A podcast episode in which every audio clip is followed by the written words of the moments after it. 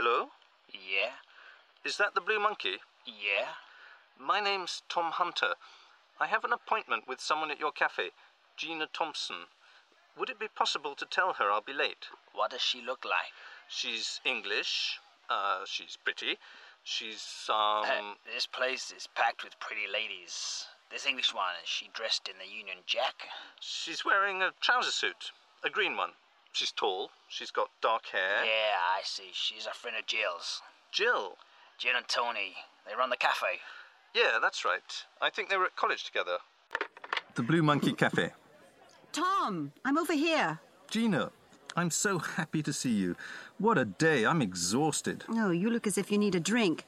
They serve great margaritas here. Good, that's what I need. Something nice and cool to relax with. What happened, Tom? Did you go to Judy's flat? Oh, yes, but then I had a bit of time, so I decided to take a walk, and I got lost. And there were no cabs, and, well, it's a long story. And then I went to check my email, and Caroline hasn't written since I left. Caroline? Yes, my girlfriend. Oh, you mean girlfriend like like steady girlfriend? Yes. Well, I think two and a half years is steady, isn't it? Oh, yes, definitely. Well, actually, we're having some problems. I'm always travelling, so it's hard for us to be together. Caroline hates travelling. She wants me to stay in England and work in an office like everyone else, or at least settle down. Buy a house in Wales, maybe. An office? I don't think an office is the right place for you, Tom. Well, yes, that's why I'm always travelling, I suppose, to avoid working in an office. I worked in an office once.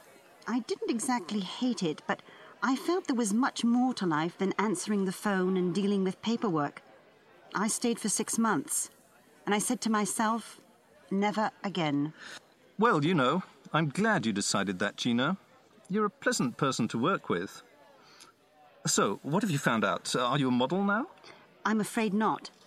I didn't even see Mr. Foley. Why not? Didn't you discover anything? I mean, why did Ben write the beautiful babe's phone number and the initials JF on the same paper? Do you think there's no connection?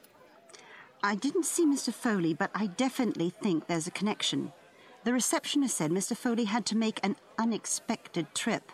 Urgent business, she said. I asked where, but of course she said it was none of my business. But when she went to receive a fax, I looked in her diary and guessed what it said Foley to Dominica. That's amazing, Gina, because do you know what I discovered from Judy Farringdon's neighbours? Judy was married to a man called Michael Farringdon, but they divorced five months ago. And after the divorce, Michael left Los Angeles with his daughter Jessica and went to live in Australia. He works as a property developer there.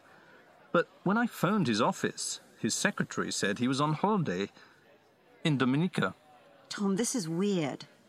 We're definitely onto something. We have to go to Dominica. Tom, now. Is tomorrow morning all right? I mean, I think we have time for another margarita and maybe some dinner. I'm starving.